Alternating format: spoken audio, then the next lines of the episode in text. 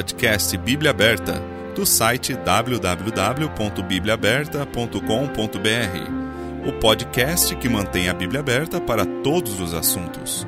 Um ministério da Igreja Batista Emanuel de Jundiaí. Olá, seja bem-vindo a mais um episódio do podcast Bíblia Aberta. Hoje estamos no episódio número 29 e é o último episódio desse tema calvinismo que foi bem longo. Estou aqui com o pastor Tim. Olá, Wagner, tudo bem? Tudo bom? 29 episódio né, nesse tema calvinismo. Sim. E depois, bom, se alguém tiver uma pergunta depois, algum trecho específico, a gente pode talvez ter algum podcast extra sobre um versículo, algum, Sim. alguma dúvida que a gente tiver. Mas hoje acho que vamos terminar. Sim, semana passada nós terminamos o capítulo 9 de Romanos, né? Fizemos o Romanos 9 inteiro, todos os versículos. E hoje tiramos praticamente o episódio, né, para falar de praticamente de um e-mail, né, que nós recebemos recentemente com algumas dúvidas, né? E nós vamos falar basicamente sobre isso e aí encerraremos esse tema e encerraremos a nossa temporada, né, o season. É, Hoje é o season finale, né, que o pessoal chama, né? Isso. Não sei se vamos deixar um, uma cena no final, né, para responder só no, no primeiro episódio da próxima temporada, né? O último episódio tem que ser com muita emoção, né? Sim, Alguma tem coisa. que ser emocionante. Vamos Só lá. No final que a gente vai descobrir, né? Não vai dormir hoje, hein? Não, hoje não. No final vamos descobrir que a gente é calvinista, na verdade, né? Ah, não. Ah, isso seria terrível. Bom, vamos lá. O e-mail fala assim: Prezados, tenho acompanhado o podcast sobre calvinismo e gostaria de, se possível, esclarecer uma dúvida que tenho a respeito de alguns versículos. São eles: Isaías 45, 7. Eu formo a luz e crio as trevas. Eu faço a paz e crio o mal. Eu, o Senhor, faço todas essas coisas. E também Provérbios 16, 4. O Senhor fez todas as coisas para atender aos seus próprios desígnios, até o ímpio para o dia do mal. Poderiam me ajudar? Aí a pessoa assina aqui. Bom, o que podemos falar sobre esse e-mail, né? São dois versículos, assim, de tudo que a gente já falou nesses 27 episódios, né? Já dá pra gente ter uma ideia, né? Do que isso está querendo dizer. né? Mas vamos deixar bem claro pro, pro ouvinte, né? E pra Isso. responder essa dúvida, né? E de fato, tem algumas áreas do calvinismo, aliás, que são áreas fundamentais do calvinismo que nós nem abordamos. Se formos falar disso, a gente vai, acho que mais uns 27 episódios. Sim. Mas tem o conceito calvinista do- da soberania de Deus, do cativeiro da vontade. Tem até um livro do Martino Lutero sobre isso, sobre pré-determinismo. Inclusive, nós recebemos um e-mail de um ouvinte algum tempo atrás, se você lembra, Uhum. com muitas citações terríveis de calvinistas, impugnando realmente o caráter de Deus. Dando só um exemplo por cima aqui, ah, eles falam que Deus decretou a queda. Já tem uma citação aqui de Calvino que diz: Deus não só viu de antemão a queda do primeiro homem e nela a ruína de sua posteridade, mas também por seu próprio prazer a ordenou. Deus ordenou a queda, de acordo com os calvinistas e tem muitas citações disso. Também tem uma linha do calvinismo chamado semipelagianismo, que diz que a queda não afetou os eleitos. A.W. Pink, lembra, a gente viu várias vezes do Pink, Sim. Diz que os eleitos eram filhos desde toda a eternidade e decretados para assim ser por toda a eternidade. Quer dizer, nem precisa aceitar Cristo então, nem precisa ter fé, porque já é salvo São maravilhosos. já é salvo, né? E outras citações terríveis mostrando que Deus é o autor do pecado. Se eu pudesse ler esses, é de deixar realmente o cabelo em pé. Sim. Por Se eu exemplo, tivesse cabelo, ele estaria em pé. agora. é, é o, o pouco que eu tenho vai ficar em pé também. Terrível.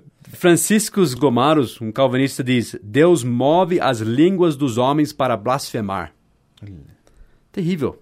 W.G.T. Shedd, outro calvinista, diz: O pecado é um dos eventos quaisquer, entre aspas, que acontecem, entre aspas, os quais são todos, entre aspas, decretados. O Shedd também diz que nada acontece contrário ao seu decreto. Esse nada. Shed não é da Bíblia de estudo Shed. Não, acho que esse é, esse é outro, se eu não me engano. Ah, é o Russell Shed, né? Que é o da Bíblia de estudos. Depois a gente dá uma pesquisada melhor. Certo. Mas esse, esse Sher é bem conhecido como calvinista. Uhum. Ele diz até o mal moral que ele abomina e proíbe ocorre, daí ele cita, pelo determinado conselho e presciência de Deus. Não consigo imaginar qual a tranquilidade que alguém sente numa doutrina dessa. É terrível. Não, é terrível. E, e mostra o caráter do nosso Deus justo, bom, certo. E faz ele um Deus que é autor do pecado. É, deturpa totalmente. Depois ficam com aquela falsa modéstia, alegando um monte de coisa. É terrível conversar com calvinista. É, mas é uma falsa modéstia mesmo, dizendo é, quem é tu para questionar Deus. Não, eles que estão atacando o caráter de Deus, porque o Deus que é revelado na Bíblia não é esse Deus. Sim. O Palmer diz: predeterminação significa o plano soberano de Deus pelo qual ele decide tudo o que está a acontecer em todo o universo. Nada neste mundo acontece por acaso. Deus está por trás de tudo. Ele decide e faz com que todas as coisas aconteçam. Ele não está sentado. Enfim, daí, daí ele termina assim: o movimento de um dedo, a batida de um coração, o riso de uma menina, o erro de um datilógrafo, até mesmo o pecado. Nós vimos nas notícias esses dias, Wagner, de um homem que pegou três moças e sequestrou, sequestrou né? deixou na casa dele uh, e tratou elas de uma forma terrível por 10 anos. Então isso foi Deus fez. Sim, já estava decretado isso. Já estava decretado. E se esse homem for um dos eleitos, vai para o céu também. Bom, isso. mas, mas nota, chega uma situação que então tudo que Deus está fazendo, tudo Deus fez, não pode ser uma Faz coisa sentido, dessa. Isso é antibíblico. Você e começa a achar que Deus não é tão bom assim. Você acha, ah, Deus faz tudo, faz o mal também. Nós vamos falar, quem é tu para replicar é. contra Deus? Citando aquele texto que nós vimos por quatro, cinco semanas, né? É, o, em Romanos 9, né? Isso. Até tem interpretações de Romanos 9 que o pessoal fala que não existe o livre-arbítrio. É uma maluquice tudo isso. Nós vimos exatamente do que se trata Romanos 9. Paulo estava mostrando para o povo judeu que a salvação não era por ser judeu, mas sim por fé em Cristo Jesus, como ele falou em todos os Romanos. Que graça tem você viver achando ah, não existe livre-arbítrio? Essas pessoas que falam que não existe livre-arbítrio, nem eles acreditam nisso. Como que eles vivem? É, quais as escolhas que eles fazem no dia a dia? É tudo que Deus quis que eles fizessem. Se eles discordam aquilo tudo lá. Se eles discordam do nosso podcast, eles vão ter que falar que Deus fez a gente fazer esse podcast de qualquer jeito. Sim, e Quer dizer, eles, Deus fez eles discordarem e Deus fez a gente fazer esse podcast. Bom, nem vamos é, por esse caminho que a gente vai ficar maluco, né? É, Mas terrível. terrível. Mas vamos ser, bem claros aqui. Nós cremos na soberania de Deus. Sim. Deus é soberano. Ele faz tudo o que quer. Uh, ninguém vai conseguir destruir os planos de Deus. Como diz em Efésios 1 e 11, que ele faz todas as coisas segundo o conselho da sua vontade. Mas isso não significa que não existe escolha do homem. Sim. Deus, na sua soberania, deu escolha para o homem. Deu o livre-arbítrio para o homem. Mas isso não faz ele menos Deus. Porque ele que determina as regras. E o homem responde a isto. Sim. E Deus sempre vai garantir os seus propósitos no final. Ele é maior do que até os calvinistas pensam. Sim. Porque, pensa, Deus é onisciente, Wagner. Ele sabe tudo. A gente estava pensando só no tamanho do universo, no tamanho das coisas invisíveis, como os átomos, mas Deus, ele sabe tudo. Ele é grande, ele é poderoso, ele é onipotente, onisciente, onipresente. É impressionante como que é, o mundo é, né? tanto para o micro quanto para o macro, ah. é infinito. E, e pense no, no, quanto Deus sabe e no que Deus pode fazer. A gente nem consegue pensar nisso. E é interessante que, falando na soberania de Deus, Deus até sabe o que poderia acontecer e que não aconteceu. Ele até sabe as opções de escolhas de pessoas se tal situação tivesse acontecido ou não. Sim. É, olha, olha a complexidade da, da sabedoria de Deus. Se eu tivesse continuado perdido, eu podia estar morto hoje. E, e, outra, Deus saberia se você estaria ou não. Sim. Ele até sabe o que teria acontecido se isso não tivesse acontecido. Sim. Vamos ver na Bíblia, por exemplo, 1 Samuel 23, Davi estava em Keila e ele queria saber algo de Deus. Veja no versículo 9. 1 Samuel 23, verso 9. Sabendo, pois, Davi que Saul maquinava este mal contra ele, disse a Abiatar, sacerdote: Traze aqui o éfode. E disse Davi: Ó Senhor, Deus de Israel, teu servo tem ouvido que Saul procura vir a Keila para destruir a cidade por causa de mim. Entregar-me-ão os cidadãos de Keila na sua mão? Descerá Saul, como teu servo tem ouvido? Ah, Senhor Deus de Israel, faze-o saber ao teu servo. E disse o Senhor: Descerá. Disse mais Davi: Entregar-me-ão os cidadãos de Keila a mim e aos meus homens nas mãos de Saul? E disse o Senhor: Entregarão. Só que esses homens nunca entregaram Davi. Sim, porque ele não desceu. Porque ele, não, ele saiu de lá rapidamente. Mas Deus sabia que eles iriam entregá-lo. Sim. Então Deus até sabe o que poderia acontecer, mas que nunca aconteceu. É como Deus sabia que os homens em Nínive iriam crer nele também, mandou Jonas lá e ele não quis ir. Sim. E Deus sabe até o que teria acontecido se alguns elementos tivessem sido diferentes. Por exemplo, lembra quando Deus amaldiçoou Corazim, Betsaida, em Mateus 11, versículo 21 a 24? Ai de ti, Corazim, ai de ti, Betsaida, porque se em Tiro e em Sidom fossem feitos os prodígios que em vós se fizeram, há muito que se teriam arrependido, com saco e com cinza. Por isso eu vos digo que haverá menos rigor para Tiro e Sidom no dia do juízo do que para vós. Aí ele fala a mesma coisa de Cafarnaum. Sim. Ele sabia até que se esse povo de Sodoma e Gomorra tivesse visto que esse povo aqui em Corazim, Betsaida, Cafarnaum tivesse visto, eles teriam se arrependido. Sim. E Deus vai levar isso em conta no dia do juízo também. Veja a sabedoria de Deus. Então, os calvinistas limitam a Deus achando que Deus só pode ser soberano se ele determina tudo. Ele só pode saber o futuro, ele só pode cumprir os seus propósitos se ele fizer tudo acontecer. Ele é maior do que isso. Ele vai cumprir os propósitos dele apesar das escolhas do homem, muitas escolhas más até dos homens. Sim. E Deus usa pessoas maus para cumprir os seus propósitos e para cumprir o bem até. Como nós vimos em Gênesis uh, 50, quando José falou com seus irmãos: Vós bem intentastes mal contra mim, porém Deus o intentou para bem, para fazer como se vê neste dia, para conservar muita gente com vida. Sim. Eles tiveram intenção de fazer mal, mas Deus pegou isso e virou para o bem de todo mundo. Esse é o nosso Deus. Ele é maravilhoso, ele é soberano e a vontade dele sempre vai ser feita. Mas ele, na palavra dele, deixou bem claro que o homem tem escolha. Sim.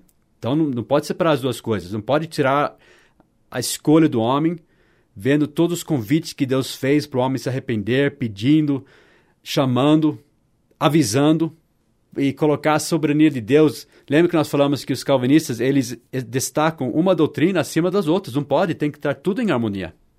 Então Deus pode até usar o mal do homem para, para o bem, como em Romanos 8, 28. Todas as coisas contribuem juntamente para o bem daqueles que amam a Deus, que são chamados segundo o seu propósito. Então Deus usa as escolhas do homem para cumprir a sua vontade. Até as escolhas erradas dos homens, como vimos em Atos 2 e 23. A este que vos foi entregue pelo determinado conselho e presciência de Deus, prendestes, crucificastes e matastes pelas mãos de injustos. Eles fizeram isso. Eles prenderam Jesus, eles o mataram.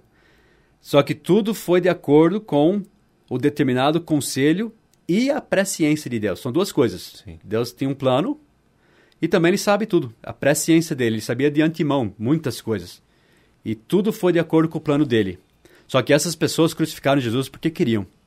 Foi escolha deles. Deus não fez eles fazerem isso de forma nenhuma. Deus não pode fazer isso. Por quê? Porque Deus é limitado Sim, pelo seu caráter. Ele não pode negar a si mesmo. Pessoas dizem: o que, que Deus não pode fazer? Ele pode fazer qualquer coisa. Ele não pode mentir. Sim.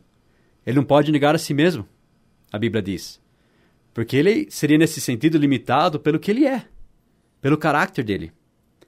E nós sabemos algumas coisas de Deus que são claras das Escrituras. Por exemplo, em Tiago 1 e 13, que diz de Deus? Ninguém sendo tentado diga: De Deus sou tentado, porque Deus não pode ser tentado pelo mal, e a ninguém tenta. Deus não pode tentar ninguém pelo mal. Em 1 João 1 e 5 diz que Deus é luz e não há nele trevas nenhumas. Então é um absurdo falar que Deus cria o mal, faz o mal. Veja, por exemplo, Jeremias 7, 31. E edificaram os altos de Tofete, que está no vale do filho de Inom para queimarem no fogo a seus filhos e as suas filhas, o que nunca ordenei, nem me subiu ao coração. Jeremias 7:31. Como que Deus determina tudo o que vai acontecer até o erro do datilógrafo, como nós ouvimos a citação, quando ele diz aqui que o que eles estavam fazendo aqui, sacrificando seus filhos, edificando os altos de Tofete, ele disse: "Nunca ordenei, nem me subiu ao coração". Uma coisa que Deus nem imaginou uma coisa, não que ele não sabia que eles iam fazer, mas ele uma coisa que jamais passou pela mente dele uma coisa dessas. Eles, eles fazerem uma coisa dessas. Ele diz a mesma coisa em Jeremias 19, versículo 5. Fala, porque edificaram os altos de Baal para queimarem seus filhos no fogo em holocaustos a Baal, o que nunca lhes ordenei, nem falei, nem me veio ao pensamento. Jeremias 19, 5. É, além de tudo, também é uma atitude bem idiota você queimar seu próprio filho, né? Qualquer, por qualquer motivo que seja. E Deus disse que ele nunca pensou, nunca passou nunca. pelo coração dele, ele jamais cria uma coisa dessas. Como Nem... eles podem dizer que Deus determinou isso? Nem naquela. Uma prova, né? No caso, seria considerado que Deus deu a Abraão também. Ele não exigiu depois que Abraão realmente fizesse aquilo com Isaac, né? Não, ele já, não, nunca iria criar uma coisa dessas. Mas nota, foi algo que eles fizeram que Deus jamais queria. Então, nota, eles, eles foram contra a vontade de Deus. Sim. Nessas citações que esse ouvinte nos, nos enviou, na verdade, esse ouvinte é contra isso. Ele estava achando Sim. terrível essas citações. Os calvinistas dizem, por exemplo, que Deus criou pessoas para o propósito expresso de destruí-las. Uma citação, por exemplo, de João Calvino é que Deus ordena que entre os homens nasçam aqueles destinados à morte certa desde o ventre de sua mãe, para que por meio de sua condenação seu nome seja glorificado. Eles falam que Deus tem prazer em destruir pessoas, ele, ele faz isso pelo seu bel prazer, mas a Bíblia fala outra coisa. Veja o que diz Ezequiel 33 e 11. Diz-lhes: Vivo eu, diz o Senhor Deus, que não tenho prazer na morte do ímpio, mas em que o ímpio se converta de seu caminho e viva. Convertei-vos, convertei-vos dos vossos maus caminhos Pois por que razão morrereis, ó casa de Israel? Deus não tem prazer na morte do ímpio. Ele ainda pediu que eles se convertessem. Claro. Sim. Agora chegamos aos versículos que o ouvinte nos mandou. E esses versículos eles usam para realmente dizer que Deus cria o mal. Engraçado que anos atrás, quando eu era bem mais jovem, Alguém chegou para mim e disse que falou Deus cria o mal, né? Eu falei não, Deus não cria o mal. Não, tem um versículo que diz. Eu falei, eu, falei, eu te prometo, eu te garanto que não tem um versículo que diz que Deus cria o mal. Deus não pode. Daí eu citei os versículos. E, de fato, tem um versículo que fala isso. Uhum. Só que ninguém ganhou, porque, de fato, eu estava certo. Ele estava certo porque tinha esse versículo, mas eu estava certo porque Deus não cria o mal como ele pensou. Sim. Pecado e, e, e tudo mais. Vamos ver o versículo, então, em Isaías 45, versículo 7. Diz assim: Eu formo a luz e crio as trevas. Eu faço a paz e crio o mal. Eu, o Senhor, faço todas essas coisas. Isaías 45, 7. Então nós vemos um paralelismo aqui. Eu formo a luz, o oposto de luz seria as trevas. Trevas. Daí diz: Eu faço a paz e o oposto e crio o mal. O mal. Então esse, esse mal é o oposto da paz. Vou dizer algo aqui, depois nós vamos ver melhor. Mas o que Deus está dizendo aqui, que ele, obviamente, Deus não cria o pecado. Com tudo que nós sabemos, até esses versículos nós vimos sobre Deus, mas ele criou, ele formou aqui a calamidade que ia cair sobre eles. Esse julgamento. Inclusive, ele estava falando sobre Ciro. Sim. Você pode ver isso em Isaías 45, versículo 9. Ele estava levantando esse poderoso rei para trazer julgamento para a Babilônia e livrar o povo de Israel. Então Deus que fez, faz isso. E Deus estava avisando que ele que estava levantando esse homem, levantando essa nação. Como nós vimos também em Romanos 9, quando ele levantou Sim. Faraó. Então ele é soberano, ele é onisciente, ele é onipresente. Inclusive ele até disse no capítulo 46, do versículo 9, ele disse: Lembrai-vos das coisas passadas desde a antiguidade, que eu sou Deus e não há outro Deus, não há outro semelhante a mim que anuncio o fim desde o princípio, e desde a antiguidade as coisas que ainda não sucederam, que digo: o meu conselho está firme e farei toda a minha vontade. Então, era certo, aquele rei seria levantado, ele viria do Oriente, ele iria destruir a nação da Babilônia, e Deus estava atrás disso. E Deus determinou ia acontecer. Sim. Porque ele é onipotente, ele é onisciente, ele é soberano. O que ele criou aqui foi a calamidade, foi esse julgamento que ia cair sobre eles, por levantar essa nação, por levantar esse rei. Daí o próximo versículo que essa pessoa nos mandou, né, por e-mail, é Provérbios 16, 4. O Senhor fez todas as coisas para atender aos seus próprios desígnios, até o ímpio para o dia do mal. Provérbios 16, 4. Então os calvinistas usam esse versículo para dizer que Deus fez, né, criou uma pessoa ímpia, ele fez uma pessoa ser ímpia para o dia do mal, para mostrar sua glória. Só que, primeiro, aqui não diz que ele escolheu alguém para ir para o céu e outra pessoa para ir para o inferno, que ele ia condenar aquela pessoa eternamente. Não. E nem diz que ele forçou uma pessoa a ser ímpia. Diz assim: o Senhor fez todas as coisas para atender os seus próprios desígnios, até o ímpio para o dia do mal. Então ele faz todas as coisas para atender os seus próprios desígnios. Aí só está dizendo que o ímpio vai estar para o dia do mal. Ele está preparado para o dia mal. Isso. Mas não que foi Deus que quis isso. Por Mas- ele ser ímpio, ele vai estar no dia mal. Isso, mas os calvinistas usam esse versículo para dizer que Deus fez o ímpio. Ele criou o ímpio né, para o mal. A gente vai ver melhor essa palavra fez todas as coisas para atender aos seus propósitos. Vamos voltar para o começo. Primeiro que Deus criou um homem bom. Sim. Né? Nós todos somos pecadores em Adão, porque Adão pecou. Mas quando Deus originalmente criou Adão, ele criou Adão bom e inocente. Até Satanás era perfeito quando Deus criou ele originalmente. Então nós não devemos ler essa palavra, o Senhor fez todas as coisas, como ele criou alguém mau, ou que ele determinou que alguém seria mau simplesmente para condená-lo no fim. Porque Deus não pode fazer isso. Ele não tem prazer na morte do ímpio. Ele não tenta ninguém para o mal. Isso é claro.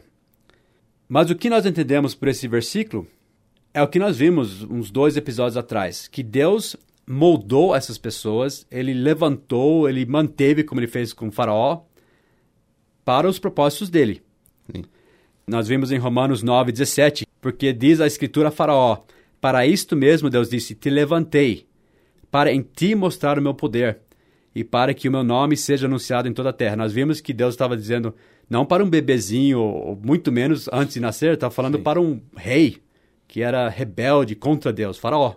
Em Êxodo 9,16 ele ainda disse, para isso te mantive, para mostrar o meu poder em ti. Quer dizer, Deus levantou faraó, Deus manteve faraó no trono para os propósitos dele, mas faraó era mau por sua própria escolha. Outros exemplos disso, Juízes 2,16, nós vemos Deus levantando pessoas. E levantou o Senhor juízes que os livraram da mão dos que os despojaram. Juízes 2,16. Então Deus levantou juízes, tipo Gideão. Sim. Ele foi, chamou Gideão, Gideão que era um rapaz caçula, que achava que não era nada, mas Deus falou, não, você vai fazer uma grande obra para mim. Ele levantou outros juízes para livrar Israel. Foi Deus que fez isso. Sansão, por exemplo. Sim. Em outras ocasiões também, como 1 Reis 11, 14. Levantou, pois, o Senhor contra Salomão um adversário, Haddad, o Edomeu. Ele era da descendência do rei em Edom. 1 Reis 11, 14. Então, esse Haddad deu problemas para Salomão e Deus estava atrás disso.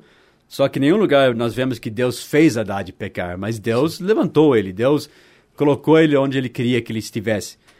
Em 1 Reis 19, 25 também, Porventura não ouviste que já dantes fiz isto, e já desde os dias antigos o planejei? Agora, porém, o fiz vir, para que fosses tu que reduzisses as cidades fortificadas a montões desertos.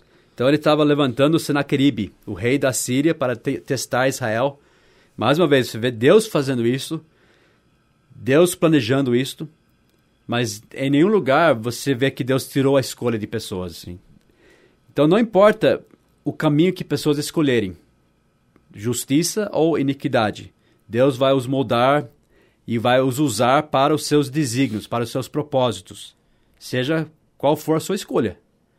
Deus pode usar você como um exemplo bom, ou ele pode usar você como um mau exemplo. Mas você que vai determinar isso até pela forma que você responder a ele. Sim. Nós vimos semana passada, a gente vai terminar com esse trecho, em Jeremias 18. Eu acho que isso vai deixar bem claro que Deus disse quando falou que ele fez todas as coisas para atender aos seus próprios desígnios, até o ímpio para o dia do mal. Vamos ler de novo Jeremias 18, eu acho que vai ficar mais claro. Jeremias 18, 1 a 13. A palavra do Senhor que veio a Jeremias dizendo: Levanta-te e desce à casa do oleiro, e lá te farei ouvir as minhas palavras. E desci à casa do oleiro, e eis que ele estava fazendo a sua obra sobre as rodas. Como o vaso que ele fazia de barro quebrou-se na mão do oleiro, tornou a fazer dele outro vaso, conforme o que pareceu bem aos olhos do oleiro fazer. Então vemos aqui Deus como oleiro, ele molda as pessoas para propósitos úteis. Sim. Todos vão ter algum propósito. Ele é o oleiro, ele que escolhe. Alguns vão ser vasos de honra, como nós vemos em Romanos, e outros para desonra, para avisar outras pessoas, ou para, até para julgamento. Como o Faraó, como Golias, né, que veio contra Davi. Deus não fez Golias ser mal, mas Deus usou Golias para testar a fé de Davi e para que seu nome fosse glorificado. Sim. Então Deus vai usar pessoas, ou pessoas do bem ou do mal, mas Deus vai usar para a sua glória. Isso sim, ele utiliza homens ímpios para fazer outras pessoas justas, para nosso aviso, para nosso ensino. Ele pode pegar um bêbado que escolheu ser bêbado para nos avisar dos perigos, né, da bebida e para nos fazer sóbrios. Então Deus Sim. vai usar pessoas. Ele vai mudar a vida das pessoas de acordo com as escolhas que pessoas fizerem, a forma que eles responderem a ele também. Veja o versículo 5. Então veio a mim a palavra do Senhor dizendo: Não poderei eu fazer de vós como fez este oleiro, ó casa de Israel, diz o Senhor. Eis que como barro na mão do oleiro, assim sois vós na minha mão, ó casa de Israel. Note a palavra fazer, fez. A mesma palavra que nós vimos lá em Provérbios. O Senhor fez todas as coisas para atender a seus próprios desígnios. Não que ele criou o mal, aqui ele está dialogando com Israel, chamando eles para o arrependimento, mas a mesma palavra, fez. Deus não fez eles pecarem. Ao contrário, ele está pedindo para eles pararem de serem rebeldes. Mas diz: Não poderei eu fazer de vós como fez esse oleiro? Diz o Senhor. Então ele, ele realmente faz no sentido de moldar. De utilizar, de levantar pessoas para usos diferentes. Daí no versículo 7. No momento em que falar contra uma nação e contra um reino para arrancar, e para derrubar, e para destruir, se a tal nação, porém, contra a qual falar se converter da sua maldade, também eu me arrependerei do mal que pensava fazer-lhe. Note, Deus até antes dele fazer isso avisa. Sim. Ele fala que ele vai usá-los para aquele fim, se eles não se arrependerem, ele dá chance para ainda se arrependerem. Então, nota, nós não estamos vendo um Deus arbitrário que simplesmente usa o mal da forma que ele quer, sem dó. Não. Ele até avisa: se você quer ser usado para o bem, arrependa-se. Sim. Mas se não, ele vai usá-lo. Ele é o oleiro. Ele faz o que quer com o barro. Versículo 9. No momento em que falar de uma nação e de um reino para edificar e para plantar, se fizeram mal diante dos meus olhos, não dando ouvidos à minha voz, então me arrependerei do bem que tinha falado que lhe faria. Ora, pois, fala agora aos homens de Judá e aos moradores de Jerusalém, dizendo: Assim diz o Senhor: Eis que estou forjando mal contra vós, e projeto um plano contra vós. Tá vendo? Esse mal aí não está falando de pecado. Está falando sobre um juízo, um julgamento, algo ruim, uma calamidade. Exato. Então continua, desculpa. Convertei-vos, pois, agora cada um do seu mau caminho, e melhorai os vossos caminhos e as vossas ações. Então Deus quer que você se arrependa. Ele não tem prazer na morte do ímpio, como nós vimos em Ezequiel 33, 11. Ele quer suspender o julgamento, ele quer abençoá-lo, ele quer usar a sua vida. Mas se não se arrepender, ele vai usá-lo para os seus propósitos, ele vai te mudar para propósitos úteis, mas não vai ser algo bom para você. Daí terminando. Mas eles dizem: não há esperança, porque andaremos segundo as nossas imaginações, e cada um fará segundo o propósito de seu mau coração. Portanto, assim diz o Senhor: Perguntai agora entre os gentios quem ouviu tal coisa. Coisa muito horrenda fez a Virgem de Israel. E os calvinistas diriam: fizeram uma coisa muito horrenda que Deus fez eles fazerem. De forma nenhuma. Deus está chamando eles para o arrependimento. E ele não quer destruí-los, mas depende deles. Está vendo? Sim. Ele é Deus. Sim. Acho que ficou claro. Deus não nunca cria o mal, nunca no sentido do pecado. Com certeza. E terminando o nosso podcast, deixa eu dizer, podem surgir outras dúvidas de outros versículos, outros trechos E se quiserem, né, fique à vontade de mandar para nós, a gente pode responder em outros podcasts. Mas qualquer versículo que você ver na Bíblia, entenda uma coisa: não muda o que Deus diz. Nós vimos em 1 Timóteo 3, versículo 4, que Deus quer que todos os homens se salvem e venham ao conhecimento da verdade. Essa é a vontade de Deus. Sim. Pode ter certeza disso. Nesse trecho, se você ver o contexto, ele estava falando para nós orarmos por todos. Que orações, intercessões e ações de graças sejam feitas por todos os homens, pelos reis, por todos que estão em eminência, todos, porque ele quer que todos se salvem. Está vendo o contexto? Segundo Pedro 3 e 9, a Bíblia diz que Deus é longânimo, é tardio, porque ele não quer que alguns se percam, senão que todos venham arrepender-se. João 3,16, porque Deus amou o mundo de tal maneira que deu seu Filho unigênito para que todo aquele que nele crê não pereça, mas tenha a vida eterna. Esse é o nosso Deus. Sim. Ele ama a todos, ele quer que todos se salvem, ele não tem prazer na morte do ímpio. E vamos levar as boas novas para toda a criatura. É, novas de grande alegria que será para todo o povo. Sim. Então, eu acho que podemos terminar com uma das últimas palavras na Bíblia. Apocalipse 22, 17. E o Espírito e a esposa dizem: Vem. Vem. E quem ouve, diga: Vem. E quem tem sede, venha. E quem quiser, quiser, tome de graça da água da vida. Amém.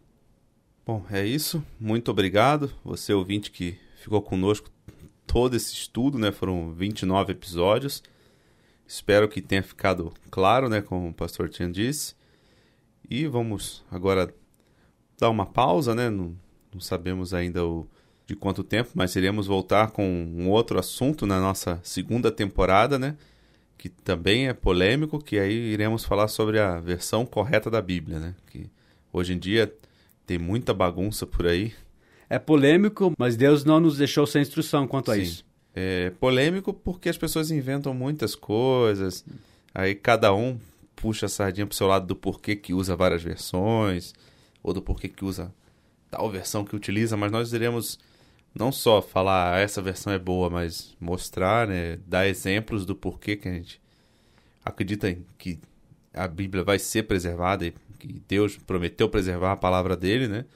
E isso é uma verdade para nós e vai ser um estudo um pouco longo também, mas iremos deixar bem explicado também para o ouvinte, né? Muito obrigado e até a próxima temporada.